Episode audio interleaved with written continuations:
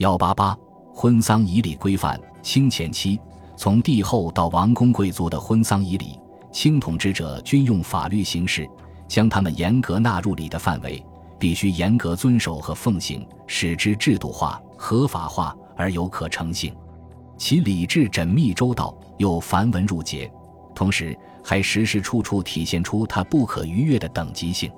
帝后、王公的婚姻制度与礼仪，清代。皇帝结婚称为大婚，皇帝大婚的典仪既庄重华贵，又需遵守十分严格而繁琐的规制。皇后选定以后，先要行纳彩礼、大征礼、迎娶时行册立礼、奉迎礼、合锦礼；婚后行朝见礼、庆贺礼和赐宴礼等。大婚之前，内阁要先撰写册立皇后册文和宝文，礼部要制作金册、金宝。还要备办彩礼及大婚时用的龙庭、凤舆、结案、册案和宝案等。钦天监要选择黄道吉日行礼，具体如下：其一，那彩礼，就是向皇后家赠送彩礼时所举行的仪式。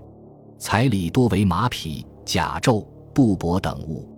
是日，皇后之父分命子弟结扫底地，于皇后府邸正厅面南设一结案，左右各再设一案。皇帝所派正副使节持节到来时，皇后之父朝服跪迎于门外。为了庆贺纳彩礼成，当时在皇后家还要举行纳彩宴。其二，大征礼，即向皇后家送一次大婚的礼物，并告知即将奉迎皇后入宫的良辰吉日。其三，册立礼和奉迎礼，此礼是清代皇帝大婚典礼中最隆重的，届时。要求京内各条街道打扫干净整洁，家家张灯结彩，以示万民同庆。宫内所经御路都是红毡铺地，门神画和对联都要焕然一新。宫门、殿门红灯高悬，且在宫内搭彩棚。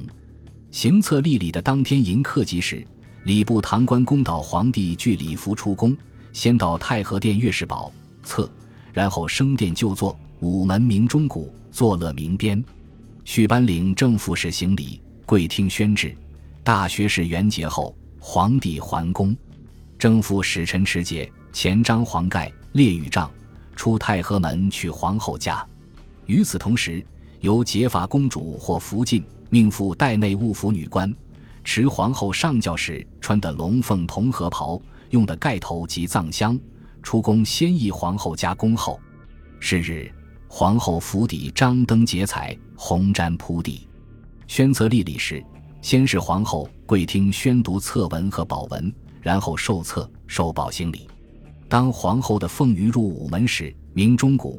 凤舆在乾清宫停止后，预先等候在此的公主、福晋和命妇上前乞怜、生干，恭请皇后降舆，护送皇后至坤宁宫东暖阁洞房。皇帝御龙袍龙褂。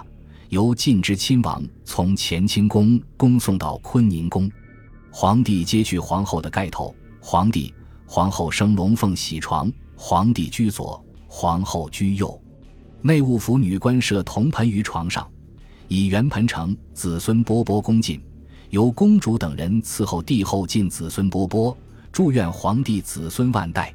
之后，请皇后梳妆上头，戴凤殿，穿明黄龙袍。八团龙褂，戴项圈，手巾和朝珠，帝后进和祭宴。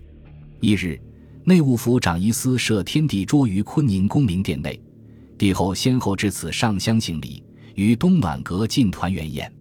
宴毕，分别成轿至景山寿皇殿拜见列圣，列后圣容，后回宫拜见皇太后。